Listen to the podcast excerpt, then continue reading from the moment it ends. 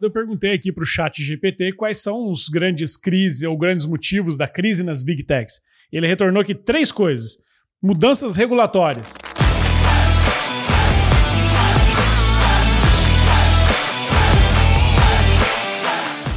Olá, seja muito bem-vindo a mais um episódio do podcast Organizações Infinitas, sempre às quartas-feiras às 17 horas.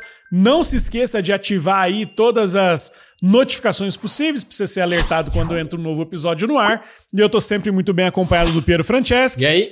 Cristiano Cruel. Valeu. Para começar o nosso bate-papo aqui, falando sobre esse essa coisa que estão chamando de efeito Elon Musk. Elon Musk chegou lá no Twitter, todo mundo lembra disso, comprou a empresa, pagou lá 44 bi. Tem uma discussão se queria comprar mesmo no final das contas ou se foi obrigado a comprar pela justiça. Fato é que ele chegou, demitiu 60% do time e o negócio continua operando normalmente. Demitir 60% de uma empresa e não fazer a diferença, aquilo continuar funcionando aparentemente do jeito que funcionava antes, bota uma pressão em nós todos. Será que tem gente demais no nosso negócio? Será que tem gente demais aqui? Será que tem gente demais ali? E aí, depois disso, se espalhou uma grande onda de demissão, que já vinha acontecendo em proporções menores, mas pegou tudo quanto é Big Tech, pegou Spotify, pegou Google, Microsoft e Amazon, só não passou ainda na Apple.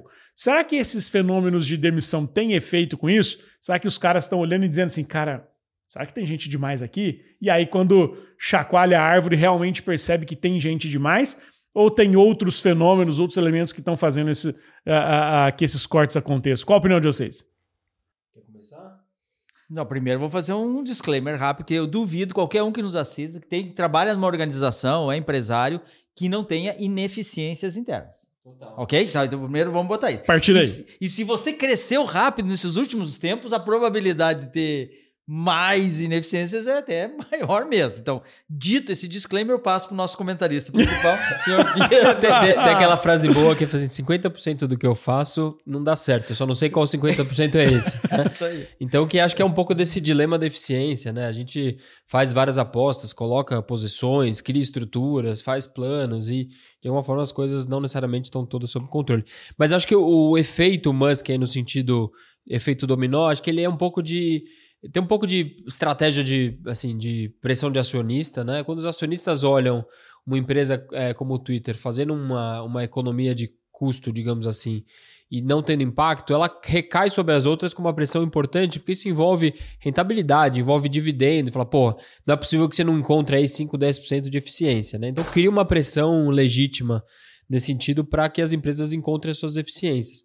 Eu acho que o grande ponto é que é também um reflexo pós-pandemia ainda, a gente ainda fala desse assunto, porque muitas dessas empresas cresceram suas estruturas de forma muito acelerada, né? O que causou pressão, inclusive, no mercado de contratação de tecnologia, escassez de vagas tal. Então, assim, essas empresas se prepararam para um futuro que não aconteceu, né? Um futuro de crescimento muito exponencial, de que tudo era digitalizado e tudo mais, e muitas coisas voltaram um passo atrás, né? Assim, o valuation das empresas, inclusive, voltou. Então, eu acho que também tem um pouco de ajuste, no sentido de que tinha muita vaga que foi criada é, dentro de uma hype aí pós-pandemia e elas estão voltando para um nível, nível intermediário. Eu, eu, não sei se ela volta para o nível anterior à pandemia, não sei, não fiz esse estudo, mas se o número de posições está antes, é, pré-pandemia, está igual ou não, né? Sim, para entender se é, se é uma, uma volta para trás ou simplesmente uma, uma eficiência versus a estrutura base. Né? É, eu fiz um, fiz um, um post lá no LinkedIn é, é, mostrando um pouco algumas correlações. Né? Obviamente que são é uma análise é, é, superficial, mas ela mostra uma correlação imediata entre o valuation da empresa e o número de funcionários. Antes da pandemia, as empresas elas estavam no patamar X aqui de valuation e elas tinham X funcionários. O valuation cresceu, a, o número de pessoas cresceu, o valuation caiu, todas elas demitiram. Né? Então, uh, uh, existia essa correlação. Então, antes do Google demitir, três, quatro dias antes, eu tinha postado dizendo isso, ó, aconteceu isso aqui nessas outras que demitiram. É, a Microsoft, a, a, o Google e a Apple seguiram na mesma direção os números. Se elas vão demitir ou não, o futuro vai nos dizer. Três dias depois, o Google demitiu, a Apple ainda não demitiu, apesar de ter feito este mesmo ciclo. É. Algumas pessoas estão dizendo que a Apple não demitiu porque ela decidiu fazer algo mais radical, que era cortar o salário do CEO, dos C-Levels, só o salário do Sol Tim Cook vai receber 50 milhões de dólares a menos em 2023 do que no ano passado, e somando isso lá com os outros uh, diretores, VP, não sei o que, passa de 100 milhões essa conta. Então, existe uma ideia de que, para não demitir, estão cortando dinheiro ali de quem já tem muito dinheiro. É um fato diferente tá bom esse salário pra você aí? 50 milhões de dólares a menos? A menos, né? Significa que é... Vai ganhar só 49 agora. Mais um iPhone novo por ano. É, benefi- Isso está no plano de benefício. Tá bom esse salário, hein? Então, essa, a- a- esse, esse contexto, esse movimento pode ser significativo, né? As empresas voltaram, o mercado voltou ao patamar 2020, todo mundo tem que se ajustar de novo àquela realidade. Quem ficar aqui fora do contexto acaba se prejudicando. Ah, um exemplo bom disso é que a Netflix foi a primeira grande empresa a fazer o layoff lá atrás, né? 4 mil pessoas há um ano atrás. Depois que ela demitiu, resultados agora anunciados na semana passada, saiu de 220 milhões de assinantes para 230, recuperou margem, recuperou rentabilidade, fez um monte de coisas novas que eram importantes, ah, começou a botar anúncio, migrou a nuvem para a Microsoft, ah, cortou os compartilhamento de senhas. Então ela fez uma série de coisas que, somadas às demissões, colocaram ela de novo no ritmo certo. Que é o que se espera que aconteçam com essas que demitiram, né? É, tem, tem, tem aquela frase, né? Nunca desperdice uma crise, né? Então tem muita, muita coisa que talvez sejam decisões difíceis que estão sendo proteladas ou conversas que são mais é, sensíveis, porque envolvem emprego, envolvem pessoas, enfim, essas decisões nunca são simples, mas quando também uma faz, a outra faz, a outra faz, fica um lugar mais confortável para elas seguirem, né? Assim, porque não foi o primeiro, então é meio uma guerra fria. Assim, o primeiro que atirar, depois ele vai levando os outros.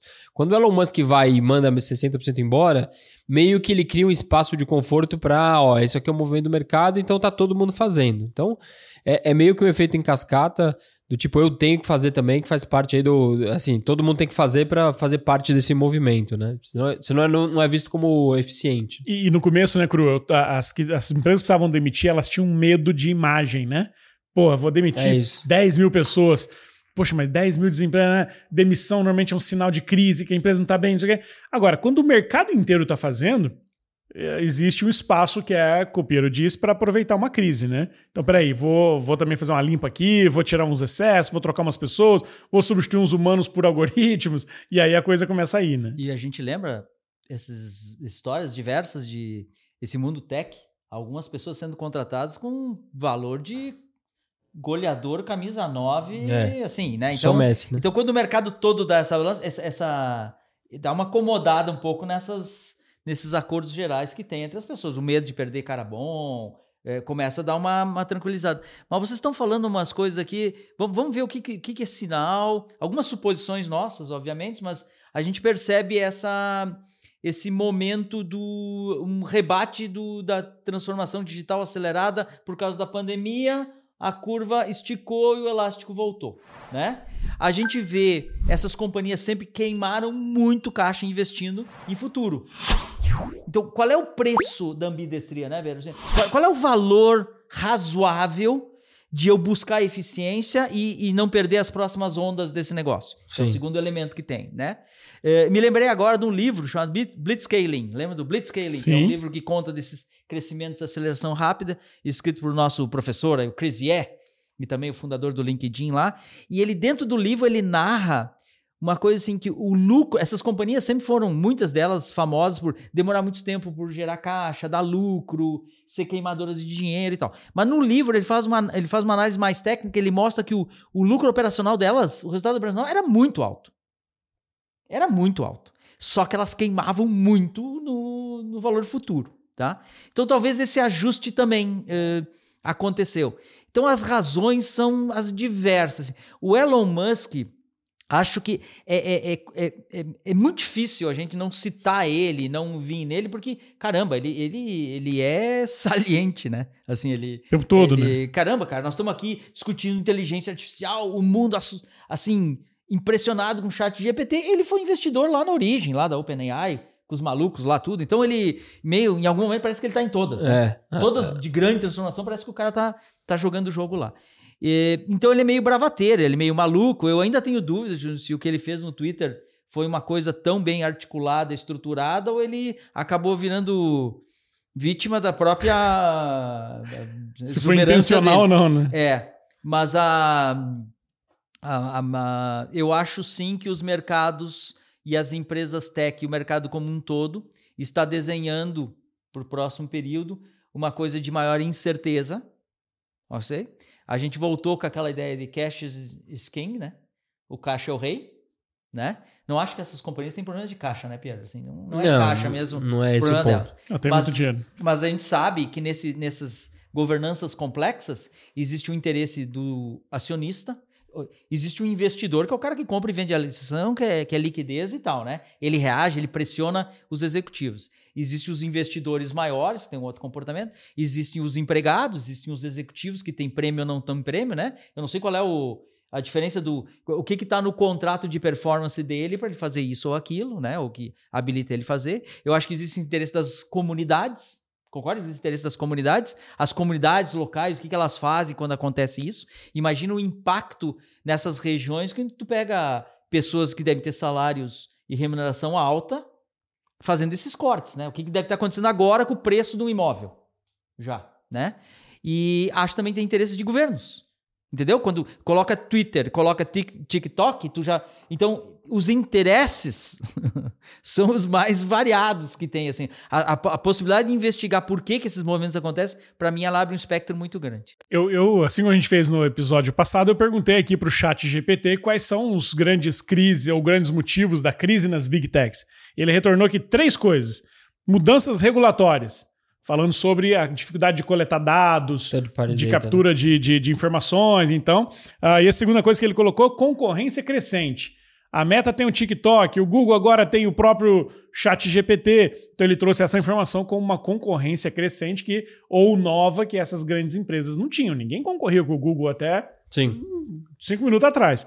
E o terceiro, mudanças na demanda do mercado, que muitas empresas estão, mu- muitas empresas tradicionais estão buscando novas opções, por exemplo, para fazer publicidade, para fazer anúncio. Google e o Facebook deixaram de ter o monopólio de publicidade digital no finalzinho do ano passado. Depois de 11 anos dominando o mercado de publicidade digital, eles perderam o monopólio. Mais da metade do dinheiro não é só para eles, é para outras frentes. Então, ChatGPT listou, listou essas três coisas aqui que me parece que fazem sentido, né? É que tá, tá virando uma. Nesse caso das empresas de tecnologia, tá virando uma tempestade, tempestade perfeita, né? Assim, elas entre elas estão competindo muito mais, uma cortando dado da outra. Como você falou, tem tecnologias emergentes. Você pensar a ideia de que o Google até hoje é muito referência, né? De digitar lá e procurar uma coisa, já vai uma ideia que já faz 15, 20 anos, já não sei nem quando é a primeira data aí que a gente. Se pensar bem, é uma coisa velha hoje, né? Assim, na nossa. A gente é, a gente é mais velho ele é uma evolução versus o que tinha antes. Você tinha lá uma página amarela, uma lista telefônica, um classificado. Mas para as novas gerações, a ideia de você ter uma tela branca, um monte de texto clicar, um hipertexto, é velho, né? Internet 1.0. E aí quando você começa a ter algo que, que é diferente, porque é só imagem, porque é vídeo, ou porque ela já te entrega a resposta, você não precisa ficar clicando em site procurando qual é a melhor. Você percebe que realmente tem uma mudança importante da chave. E é sempre que a gente discute, né? Um pouco do, do o sucesso. O sucesso ele é, ele, é, ele é perigoso, né? Porque você tá ganhando muito dinheiro, é uma máquina de fazer dinheiro, é uma das maiores empresas do mundo. É, com um negócio muito simples, né? De ser executado. E ele vai rodando, vai rodando, rodando. Você tem pouco incentivo para se questionar e mudar a forma que está fazendo. Então, eu acho que o Elon Musk, nesse sentido, estava mais fácil, porque o Twitter é uma empresa que há muito tempo ela também é meio daquele tamanho, assim, é legal, é referência, mas também nunca explodiu. O cara chegou meio querendo implementar uma, uma política para recuperar o investimento dele, que talvez seja irrecuperável. Então ele foi mais duro, mas a hora que ele é muito duro e você vê o cenário como tá, as empresas começam a se avaliar mais criticamente da, da forma com que elas fazem uma coisa há muito tempo e pode ser muito bem, bem feito. Que eu acho que a grande reflexão para quem não é dono da, do Facebook do Google aqui, que é grande parte da nossa audiência, é, poxa, o que, que eu tiro disso, né? E acho que aí a gente podia explorar um pouco assim. O que, que, que, o que, que você tira disso, né? Porque, de novo, quando a gente está tocando o nosso negócio, ele, ele geralmente nos cria nos cria sensações ou, esta, ou estabilidade de conforto, porque você foi construindo um crescimento, tem pessoas que fazem aquilo que sempre fizeram, tem pessoas de confiança.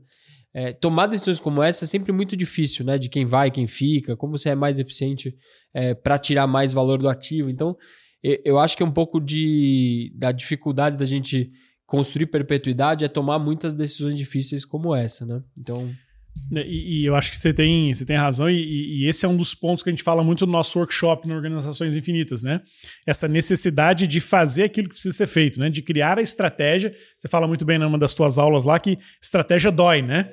Estratégia não é algo de se fazer, mas é algo necessário para que a empresa continue sendo relevante, para que ela continue entregando valor, para que ela continue uh, tendo avenidas de crescimento no futuro.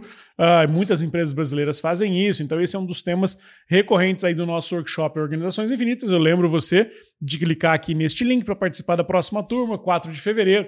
Não der para participar dessa turma, tem uma outra logo na sequência, então nesse link aqui você vai ver todas as datas, mas venha participar com a gente deste encontro para entender exatamente os fenômenos uh, que estão acontecendo nessas grandes empresas que a gente lê, traduz e transforma em coisas práticas para que você aplique no seu negócio, independente de qual setor e qual área ele seja. Uh, eu listei aqui rapidinho uma informação. Em 2022 parecia que era o grande ano das demissões. Né? A gente terminou o ano de 2022, pô, mandamos gente embora pra caramba, que não sei o quê. Mas hum, lá em 2022 foram 158 mil pessoas demitidas em 1.035 empresas tech. Olha só a relação. Mil empresas demitiram 158 mil pessoas. 2023, 170 empresas demitiram 56 mil pessoas. Então, as grandes estão demitindo agora. Elas não fizeram isso lá no ano passado, estão fazendo agora. Então, só em 23 dias de 2023 já foram 56 mil vagas da, cortadas em empresas de tecnologia. A gente está falando de uh, todas elas, né? Com exceção da, da, da, Apple, entre as grandes. Spotify, talvez foi a mais recente agora, demitiu 600 pessoas. Então, só nas empresas tech, 56, 57 mil. E abre de novo esse capítulo da discussão sobre se é só problema de mercado, crise econômica, crise política, guerra lá fora, pandemia, ainda é ressaca do que aconteceu no passado, ou se é um ganho de eficiência, ou se é adoções adoção de novas tecnologias que substituem pessoas e tornam as empresas mais eficientes. Né? Eu, vou, eu vou especular uma coisa aqui rápido. O, o, é incrível, né? Nós estamos falando nesse momento que tem desenvolvedor desempregado no Vale do Silício e tem vaga aberta para fazer batata frita e atender no Chipotle e ninguém quer trabalhar. Concorda? É isso, é assim, isso aí. É, isso é uma, e, é pa e, pagando bem, né? E pagando, tem contas chegando a, a sei lá, Quase 100 mil dólares, não é isso? Tá. Agora, olha só, vamos com. Olha que bom que o Pierre falou. Pô, o que efeito Elon Musk? Ele foi lá, pegou o Twitter, você falou, conseguiu, recuou aqui custo e a, e a operação está funcionando. E o Pierre acrescentou. Mas é uma operação que já estava naquele estilo dela, tá? E do outro lado, mencionei aqui que essas empresas tech sempre queimaram muito caixa na busca do futuro, reinventando o futuro, aquela dinâmica toda. Talvez lucro fácil, margem alta, fluxo de capital de capital de risco, eh, assim, eh, dinheiro infinito, né? Levar essas empresas a investir em inovação de maneira muito muito na ostentação.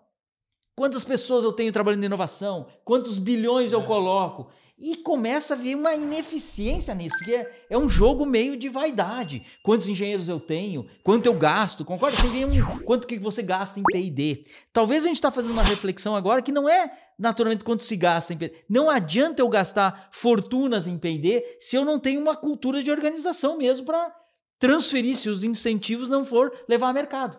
Querem uma história interessantíssima do agora?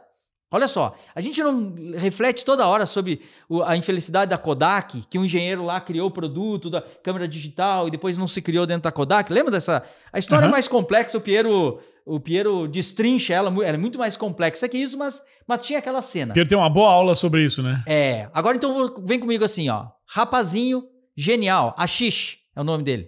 Não é Hashish, é Ashish. Ele é cientista do Google, 2017. Ele escreveu um paper junto com a turma lá, chamado Attention is All You Need. É um paper tech, nerd. Aquilo lá criou a ideia de uma nova inteligência artificial, que, que virou os Transformers, que é a coisa que impactou hoje a OpenAI, GPT-3 e ChatGPT, e que transformou o mercado agora. O mercado agora está sendo transformado. Estão colocando dúvidas sobre o futuro do Google, por mais exagerado que possa parecer, nesse momento provocado por uma coisa criada por um engenheiro lá dentro do Google. Olha, olha sentiram o, drama do, coisa é... é o, o, drama que a gente pode ir. Então, talvez o que a gente está vendo nessas demissões é o que, que a gente tira para nós aqui, no nosso, nós não somos Google nem Apple, é como é que a gente aloca recursos de maneira inteligente e prudente para criar o novo das organizações infinitas, mas como é que a gente cria uma cultura de, de thinkering, né? Thinkering é essa expressão do resolve o problema fazendo, cara, não só debatendo nos PowerPoints, né? Então, talvez o grande lição agora é, sim, talvez não seja por exuberância de capital e dinheiro infinito que vão fazer as coisas. É, é algo mais que está desenhado nisso. Talvez as empresas tech estão ajudando, estão talvez fazendo uma correção num erro que elas foram criando, que virou um jogo meio de, de quanto mais põe, quanto mais engenheiro tem, virou um jogo de vaidades de inovação e não de inovação de fato.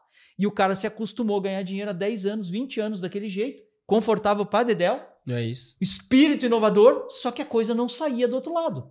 E precisou vir alguém para começar a mostrar que dá para sair do outro lado. Não sei, acho que tem mais histórias por trás disso. Ganhos de eficiência para fazer o que já faz e ganhos de eficiência para inovar radicalmente diferente.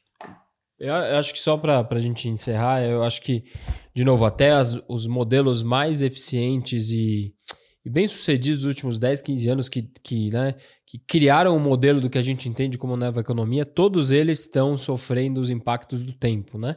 Que é um pouco do nosso argumento de perpetuidade. Então, o Google está sentindo a pressão do TikTok, agora o chat GPT, a Amazon também está vendo que o consumo já não acontece mais tanto no e-commerce, está indo cada vez mais para outras plataformas, o Facebook é, sofrendo para manter sua relevância, apostando em coisas que, que, que, que, não necessariamente vão dar certo, como o metaverso.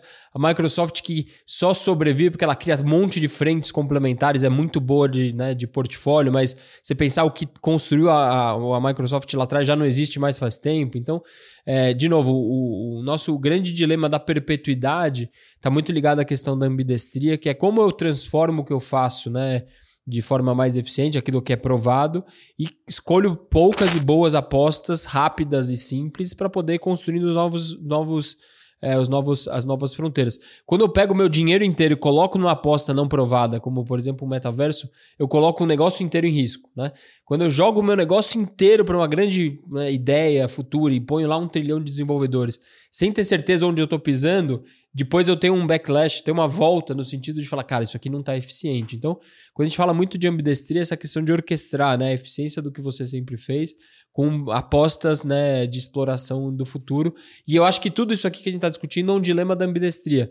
Todo mundo tá claro que precisa mexer, mas ninguém sabe exatamente com que intensidade, em que sentido. E tá todo mundo testando e tentando adequar os esforços e os exércitos. Né? Eu fiz um levantamento rápido ali sobre é, é, o número de. É, os investimentos em, em, inteligência artificial das empresas nos últimos anos, versus o que está acontecendo agora, pegando um gancho que você tinha feito num outro episódio, sobre muito desenvolvimento em algum momento, né, que exige muito esforço. É esse desenvolvimento ele tá pronto, vamos chamar assim, e aqui eu não preciso mais daquele tanto de gente, aquele exército de pessoas, eu posso ter menos pessoas. A, a, a Apple comprou 29 empresas de inteligência artificial nos últimos 10 anos. O Google comprou 15, a Microsoft comprou 13, a Amazon comprou 6. Essa, esse, esse movimento significa, talvez, Piero Cro, é, um, um, uma preparação já, uma gestão ambidestra para construir uma empresa que dura para sempre? Será que eu venho aos, pouco, aos poucos me preparando, compro um monte de empresa que na, talvez não fazia sentido, talvez não dava lucro, talvez que era só uh, uma aposta, mas eu me preparo para um futuro onde isso vai ser verdade, ou o caminho talvez é meio como o Facebook, eu jogo tudo fora e construo um, um negócio novo. Não estou dizendo que é isso, mas parece assim, né? Parece que a Microsoft ela sempre se prepara fazendo mais es do que os. E o Facebook parece que nesse momento está fazendo ou uma coisa ou outra todas as fichas no metaverso.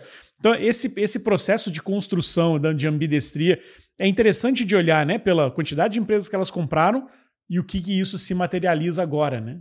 Eu acho que o raciocínio extremo, né? Ele é sempre muito perigoso. Então, pra gente que toca um negócio, fala assim, puxa, o meu mercado tá fadado ao fracasso, então vou jogar toda a minha aposta para uma coisa nova, criar um app, uma plataforma, todas essas palavras da moda. Muito provavelmente você vai passar muita dificuldade se você fizer isso, né? Assim, é, porque as o coisas não são. De acelerar, o, o risco de você se afundar mais rápido é gigantesco, né? Meio areia, areia movediça, quanto mais mexe, mais afunda. Então, é importante quando a gente está num momento que a gente pode chamar de zona de morte, né? Onde você vê que seu negócio tem, um, né, tem uma ameaça em um, dois, três anos é construir algumas apostas rápidas, baratas, testar hipóteses e antes de botar muito dinheiro é botar muito, muito aprendizado, né? E acho que é o que isso é ensinado há muito tempo no Vale do Silício, mas curiosamente é o que o Vale do Silício fez errado, talvez em muitos casos nos últimos anos. E muito dinheiro com muita velocidade em coisas não provadas que é o diferente do playbook histórico, né? De fail fast and cheap, né? R rápido e barato. A hora que você pega o Facebook, a Meta, por exemplo, e coloca 10 mil pessoas para investir numa ideia é, que é a ser construída, está mais ligada a uma arrogância intelectual ou um pensamento de que o dinheiro compra qualquer coisa e tudo que eu quiser eu consigo fazer, é, do que um princípio básico que o Vale do Silício é, ensinou, né? De você ser muito, muito eficiente e frugal, como a palavra que o, que o Cru ensina, nos seus testes, né? Validar a hipótese para aí depois você investir, que é um pouco do gradualmente de repente, né? Gradualmente eu vou investindo, de repente aquilo vira grande, mas não de repente e gradualmente, né? Porque Nassim Taleb diz que isso que é uma, uma Nassim Taleb, o autor famoso diz, a gente tem que dizer que é, é que é a, a ciência, inovação, experimentação e erro. É, é, é, testar e errar, testar e errar. E eles não, tem que corrigir. É testar e errar barato. É, é, isso que muda tudo. É testar e errar barato. É isso que faz o, a, a, velocidade do aprendizado ser coerente com as possibilidades que você pode fazer. arrogância é só arrogância quando dá errado, né? Então, assim, quando você vê que de novo, o sucesso ele é muito reconfortante. Então, ano após ano, crescendo, crescendo, os valuations estourando. Então, assim, pô, esse negócio é um mercado que eu domino. Eu sou uma big tech, nada vai acontecer comigo. É, esquecendo que o mundo gira, né? Assim, toda maré que vai e volta. Então, eu acho que tem. Eu acho que 2023 tá, tá, tá com cara de humildade para muitas das coisas que estão acontecendo. Assim, todo mundo entendendo que é frágil, porque o mundo é volátil, ele é transformando o tempo todo, as, as, as coisas estão se tornando cada vez mais complexas por óbvio, essas empresas não vão quebrar, longe disso, tem muito dinheiro, muito capital, mas elas têm que ser muito hábeis usar esse capital em coisas que são, de alguma forma, mais seguras, né? Que constroem futuro. É isso aí. Muito bem, então olha só. Muito bacana esse papo aqui para explicar um pouquinho o que está acontecendo nesse mundo confuso, na demissão nas big techs, mas do impacto que vai além de simplesmente um corte. Todo, todo corte de despesa, corte de custo tem um motivo por trás e entender ele nos ajuda a enxergar os sinais do que vem pela frente. Muito bem, valeu pessoal, muito obrigado por mais uh, por nos acompanhar nesse novo episódio. Sempre às quarta-feiras às 17 horas. Nos siga aí em todos os lugares que a gente vai aparecer de novo na sua timeline. É isso aí. Valeu. valeu.